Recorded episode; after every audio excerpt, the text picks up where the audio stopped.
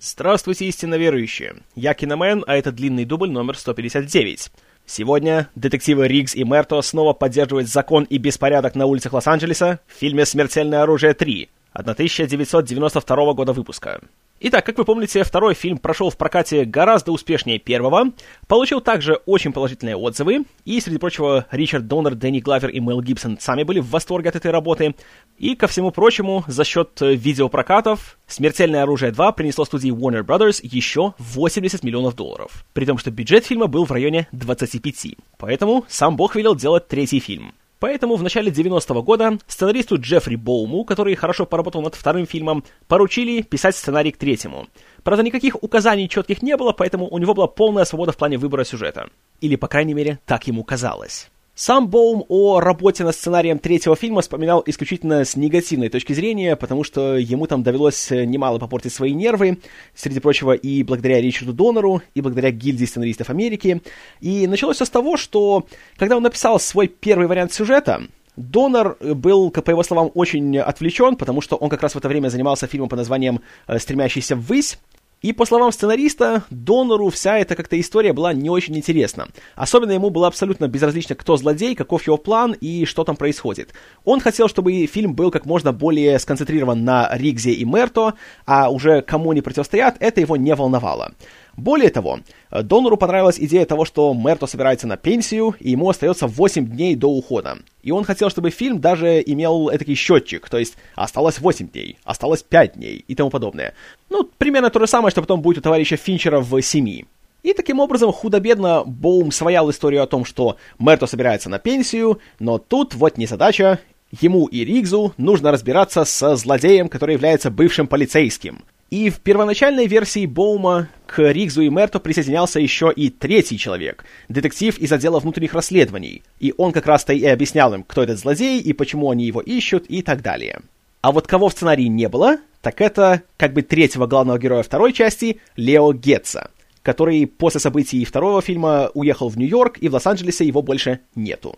И еще Боум ввел такой элемент, который, в принципе, начал завариваться еще в первом фильме, о том, что у дочери Мерто Риен к Ригзу есть всякие нехорошие симпатии. И в конечном итоге, в третьем фильме, в первой версии Боума, Ригз спал с дочерью Мерто.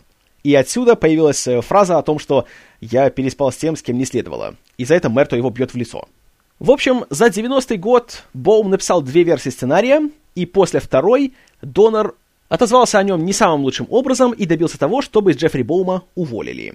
А на его место привлекли другого сценариста из 80-х, который имел некоторый успех, ну а теперь вы его и так очень хорошо знаете, потому что это Роберт Марк Кеймен, который в 80-х славился серией «Каратист», а последние лет 15 он является сценарным рабом Люка Бессона. Кеймен пришел, посмотрел сценарий Боума, немножко его переписал, Среди прочего, что вполне ожидаемо, сделал больше акцент на всякие там боевые искусства, исполнителем которых стал тот самый э, полицейский из отдела внутренних расследований, а следовательно и Риггс, и у них получился такой новый динамический дуэт. Но коренных изменений в сюжет он не внес. И что интересно, руководство студии было не в восторге от работы Кеймена, и какое-то время даже привлекли внимание Кэрри Фишер, чтобы она, скажем так, отредактировала сценарий и немножко его отшлифовала. Да, та самая Кэрри Фишер, которая принцесса Лея из «Звездных войн». Но ее участие было минимальным, и оно, конечно, было недостаточным для того, чтобы исправить некоторые проблемы со сценарием. Поэтому руководство Warner Brothers снова наняло Джеффри Боума. И ему теперь снова пришлось переписывать текст, который был переписанной версией его текста. И к этому времени у Донора уже появилась новая идея о том, чтобы превратить полицейского из отдела внутренних расследований в женщину, и чтобы у Ригза появилась таким образом пассия. И указание сценаристу было такое, что этот персонаж, он как Ригз, только женщина. И, кроме того, учитывая всенародную любовь к Джо Пэши, который к тому времени уже получил Оскар, было решено, что Лео Гетц вернется в Лос-Анджелес. Но, как это весьма часто бывает, особенно на больших всяких сиквелах, сценарий еще не был готов на момент начала съемок. И более того, ключевые сцены фильма сюда вставлялись не потому, что они были запланированы первоначально и были неотъемлемой частью сюжета, а потому что просто появлялась возможность их сделать.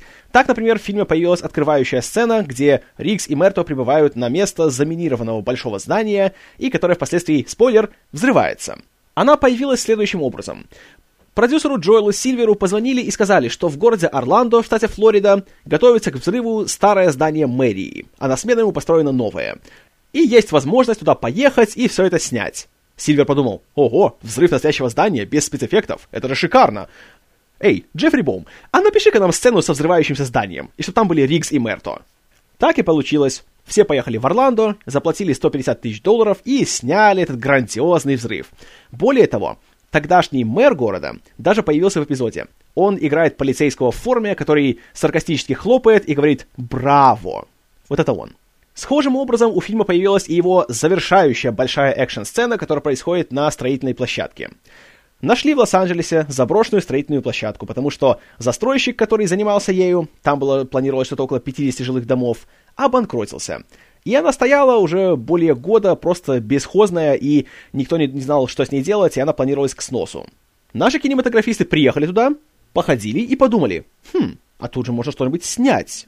И таким образом, пока Джеффри Боум сидел и буквально параллельно со съемками писал его завершающую часть, а режиссер второй съемочной группы Стив Перри и мастер по спецэффектам Мэтт Суини ходили между всеми этими строительными конструкциями и решали, где будет проезжать машина, где пойдет огонь, где что взорвется и тому подобное. И более того, даже с кинематографистов была взята гарантия о том, что по завершении съемок они снесут все, что там было. Чтобы просто остался пустой участок. Даешь приятное с полезным.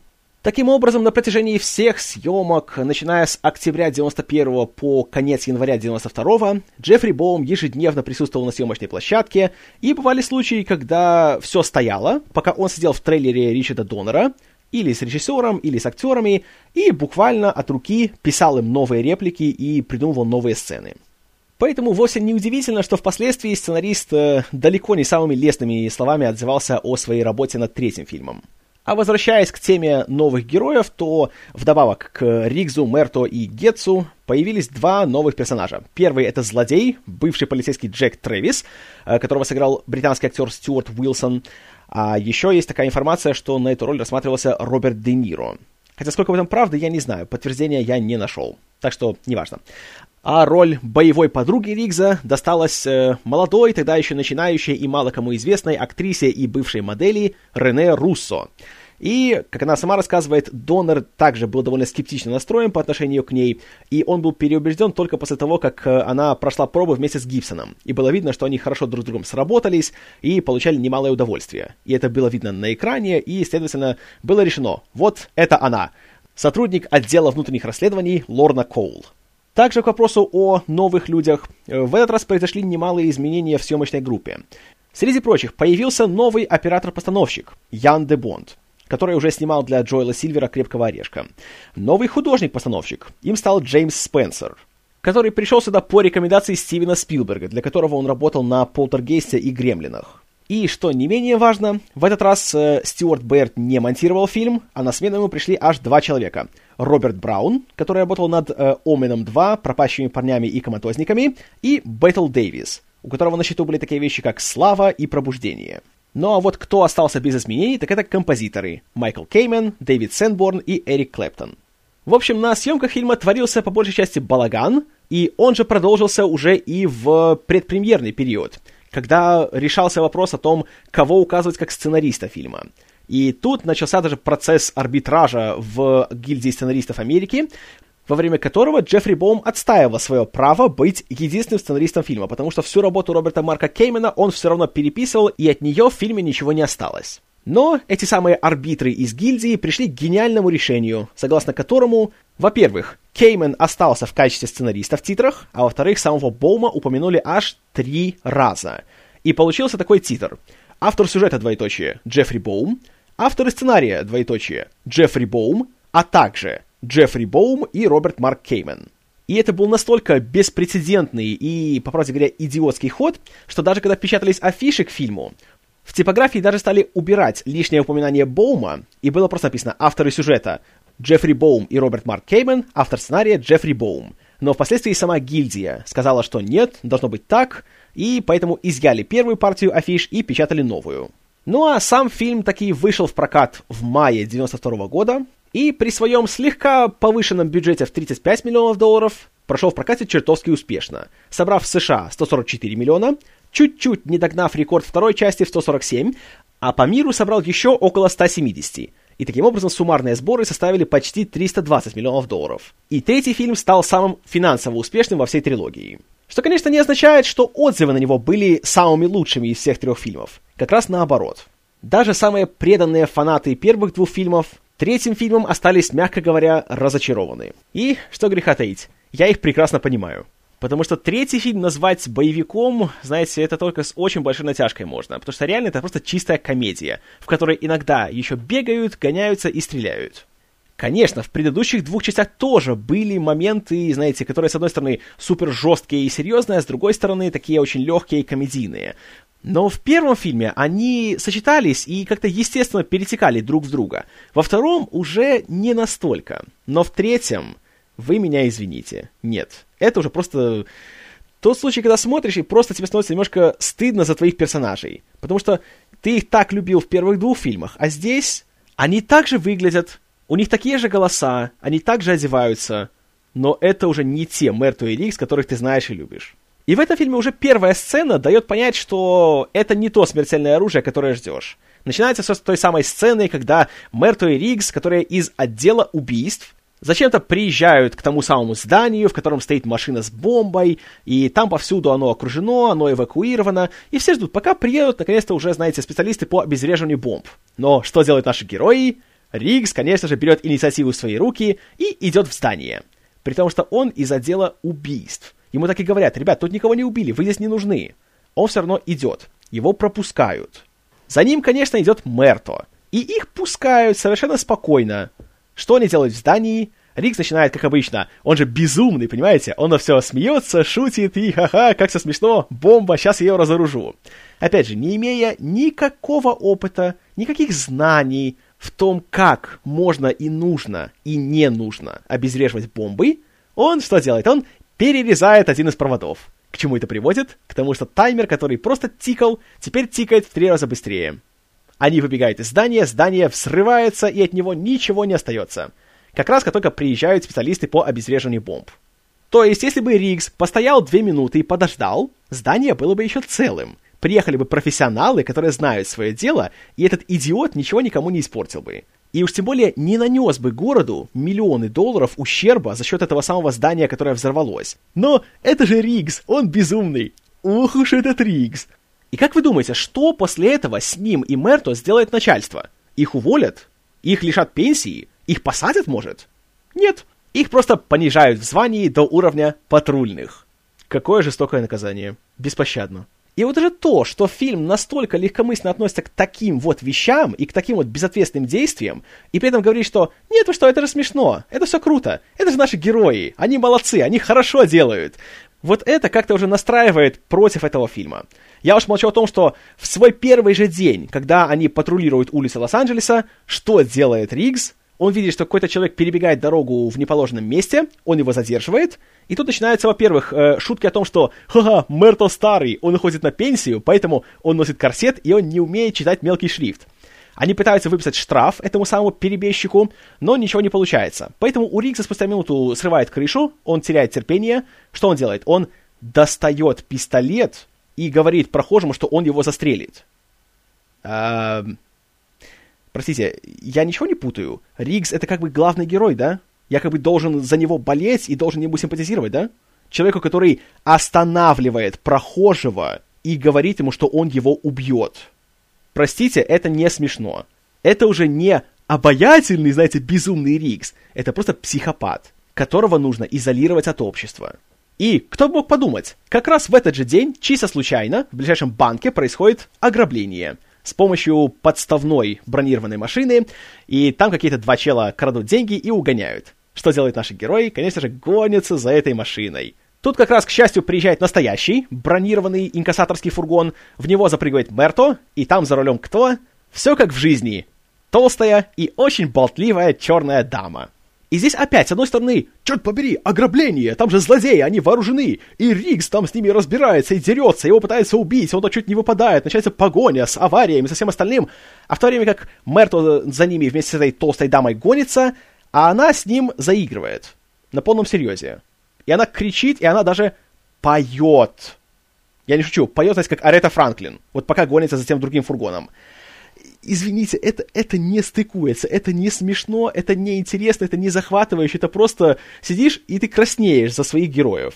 Вплоть до сцены, когда она делает резкий поворот, Мерто не удерживается и падает головой к ней на колени. Она говорит, ой, я, конечно, польщена таким вниманием, но сначала давай их догоним. О, боже.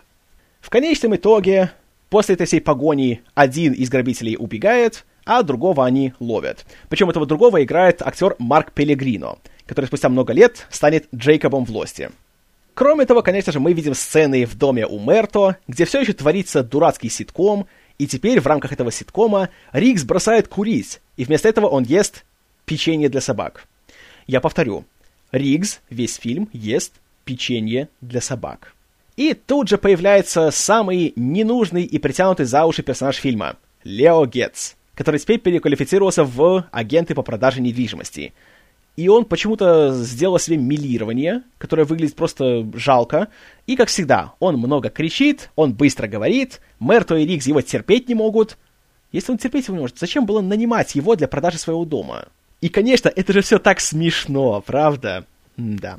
Кроме того, сына Мерто пытается затянуть какая-то банда — члены которой выглядят именно настолько реалистично, насколько это может себе представить 60-летний белый режиссер. То есть как карикатуры. Что вполне уместно, потому что вскоре мы видим нашего злодея, бывшего полицейского и коррумпированного застройщика Джека Трэвиса, которого играет Стюарт Уилсон. И я бы сказал, что он плохой, но он просто... он никакой. Он никакого впечатления не оставляет. Кроме, конечно, своих э, дурацких усов. И, встречая его, мы узнаем, что, да, вот эти вот два грабителя, оказывается, они работали на него. И это они просто втихаря у него за спиной организовали всю эту операцию. Да, втихаря нашли э, подставной инкассаторский фургон, униформы инкассаторов и все так вот хитро провернули. Вдвоем. Ну, ладно.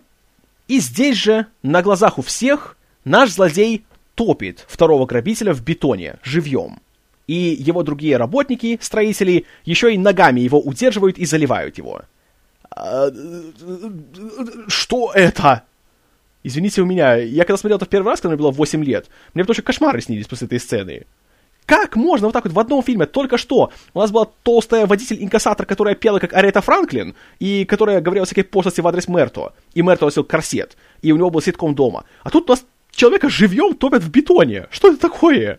Вот это то, о чем я говорил, в плане того, что фильм не умеет здесь сочетать насильственные сцены и комедийные сцены. И контраст между ними настолько велик, что ни то, ни другое не срабатывает.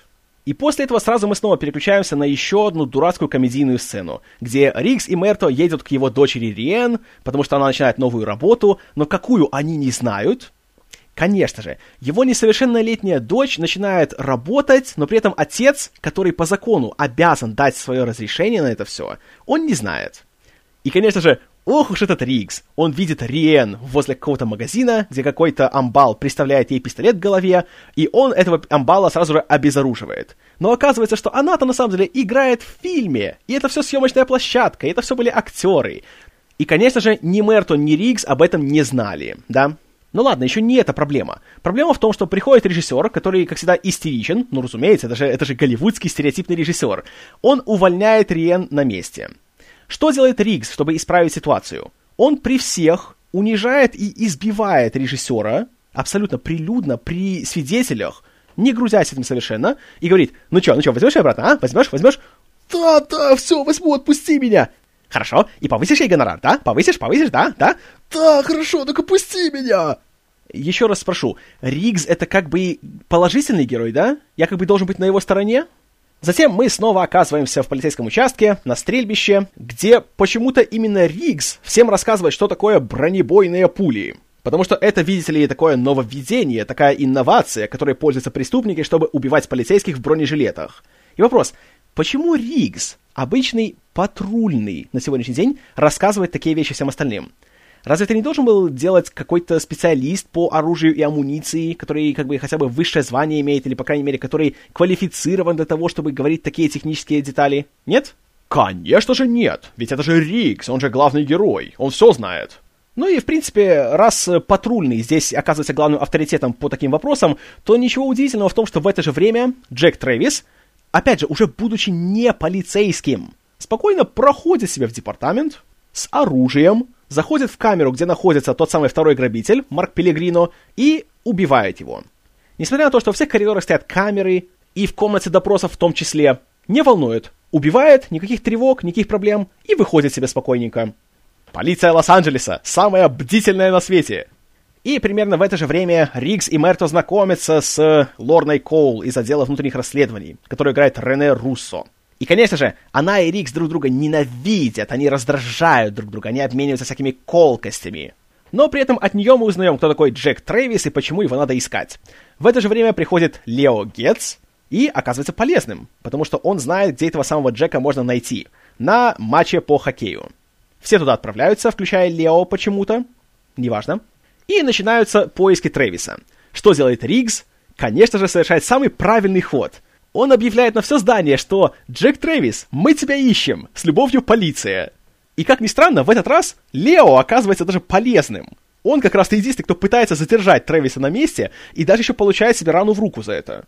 Но Трэвис, конечно же, убегает, и как Ригс вознаграждает Лео за его смелость и за его преданность, его отправляют в больницу, где Ригс, опять же, при свидетелях, берет его историю болезни и туда вписывает своей ручкой что Лео, который ради него рисковал жизнью и получил рану в руку, нужно обследоваться у проктолога. Эм, я даже не буду спрашивать. И это все смешно, знаете, легко, да, мы должны веселиться и так далее, да. Э, потом Ригс и Мерто отправляются в какое-то заведение, где Мерто, понимаете ли, хочет сделать гамбургер, который лучше всех на свете. И он начинает его жарить. А в это время Ригс замечает какую-то молодежь, у которой всякие нехорошие намерения, и молодежь начинает в него стрелять. Мерто также подключается к процессу и убивает подростка, который оказывается... О, шокирующий поворот! Другом его сына, который пытался затянуть его в банду. И опять же, убийство несовершеннолетнего из огнестрельного оружия. Э, такой, знаете, серьезный, мрачный, жестокий поворот после сцены про проктолога.